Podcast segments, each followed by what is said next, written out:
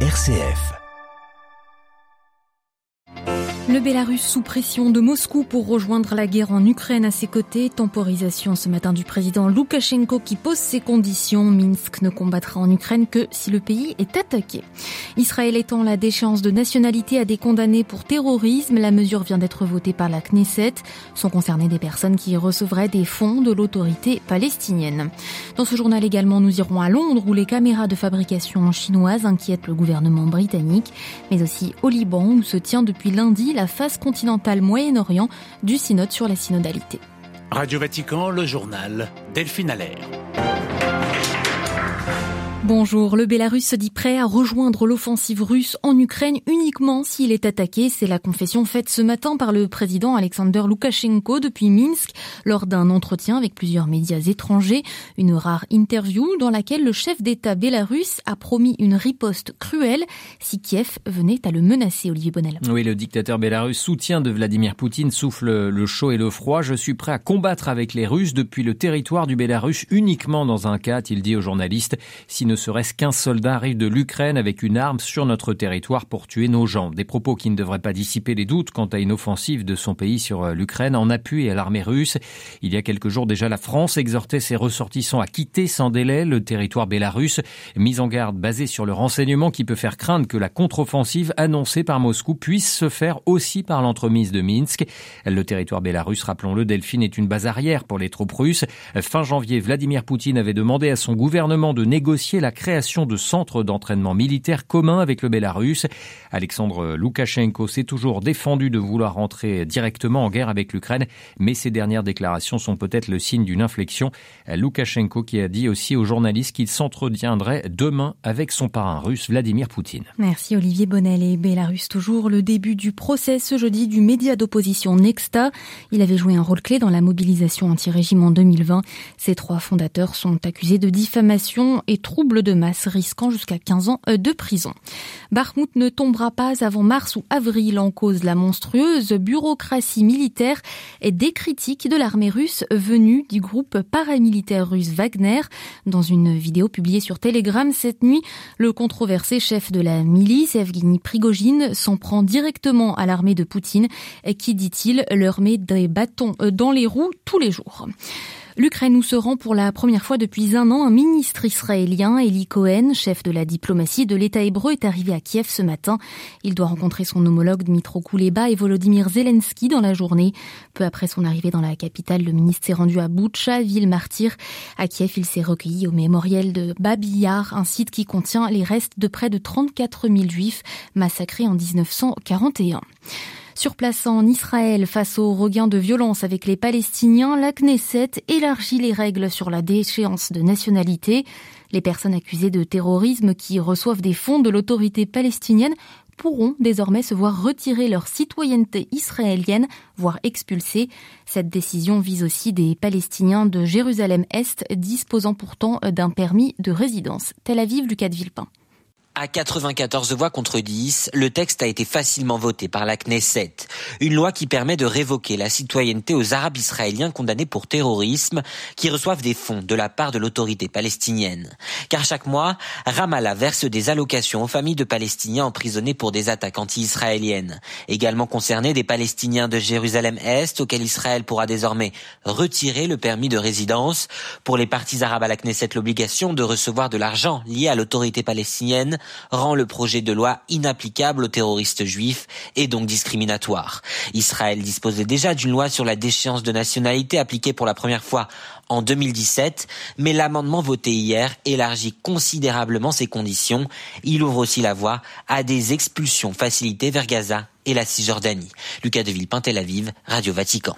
Le Caucase du Sud est-il en voie d'être pacifié? L'Arménie dit avoir remis ce matin à l'Azerbaïdjan un projet du traité de paix et de l'établissement de relations diplomatiques avec Bakou. Annonce du Premier ministre Nicole Pachignan. Pas encore de réponse côté azerbaïdjanais. Le pape François proche du peuple turc, il l'a de nouveau fait savoir ce matin, recevant les lettres de créance du nouvel ambassadeur turc près le Saint-Siège. Signant le livre d'or, François a assuré les Turcs de toute sa proximité après les séismes du 6 février. Et autre signe de cette attention apostolique, le Saint-Père dépêche dès demain en Syrie le préfet du dicaster pour les églises orientales. Monseigneur Claudio Gugerotti se rendra à Damas, puis Alep, ville syrienne la plus meurtrie euh, par les destructions euh, sismiques. Euh, riche séquence diplomatique pour la Chine cette semaine, le président Xi Jinping effectuera une visite d'État en Iran. C'est la communication du ministère chinois des Affaires étrangères aujourd'hui, au dernier jour de celle du président iranien actuellement en Chine. Est encore à fixer. Cette, la dernière visite d'État en Iran du président chinois remonte à janvier 2016. La Chine sous le feu des critiques à Londres alors que l'apparition de ballons espions chinois a été amplement traitée par les médias ces derniers jours. Le commissaire indépendant du gouvernement britannique pour la biométrie et les caméras de surveillance estime que l'utilisation massive par la police de tels appareils pose un danger au moins aussi grave pour la sécurité nationale. Londres, Jean Jaffré. Pratiquement tous les aspects de la vie quotidienne des Britanniques sont enregistrés à l'aide de systèmes avancés de vidéosurveillance. Le problème est que ces matériels sont conçus et fabriqués par des entreprises qui ont des obligations de partage des données dans leur propre cadre juridique national, souligne Fraser Sampson, le commissaire indépendant chargé de la biométrie et des caméras de surveillance cité par la BBC. Ces caméras ont été fabriquées par deux sociétés chinoises, Hikvision et Dahua. Selon le département américain du commerce, les deux entreprises auraient participé à la surveillance de la minorité musulmane ouïghour, victime de violations des droits de l'homme dans la province du Xinjiang. Des accusations démenties par les deux sociétés chinoises. Lors de la restructuration du financement du projet de construction de la centrale nucléaire de Sizewell, dont la société chinoise CGN s'est retirée, le Premier ministre Rishi Sunak a définitivement enterré le nouvel âge d'or dans les relations sino-britanniques promis par son prédécesseur David Cameron, estimant que le géant asiatique posait un défi constant aux intérêts et valeurs britanniques. Londres, Jean Radio Vatican. Plusieurs banques vandalisées ce matin au Liban, suscitant la colère des épargnants dans les rues de Beyrouth. La monnaie libanaise connaît une chute effrénée face au dollar. Elle a perdu plus de 95% de sa valeur depuis 2019. Le 6 février dernier, l'association des banques du Liban annonçait une grève ouverte du secteur. Seuls les distributeurs de billets sont euh, actuellement ouverts dans le pays.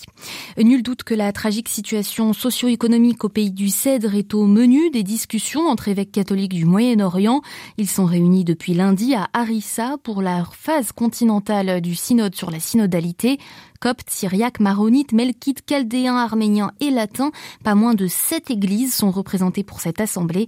Sœur Marie Skbini, docteur en théologie de l'université Saint-Joseph de Beyrouth, revient sur son espérance à travers ses jours de réflexion et de marche commune.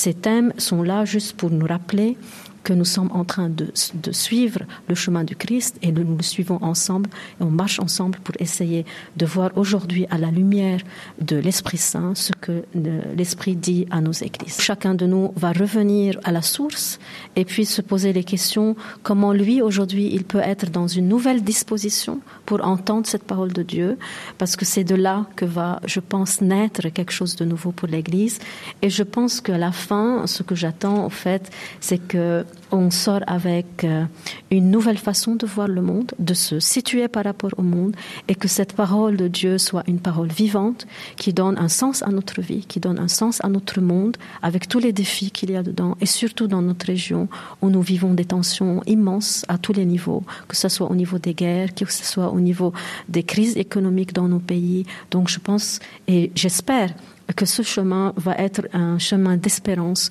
pour nos églises aujourd'hui au Moyen-Orient. Des propos recueillis sur place par le père Talal Yamin de la rédaction arabophone de Radio Vatican.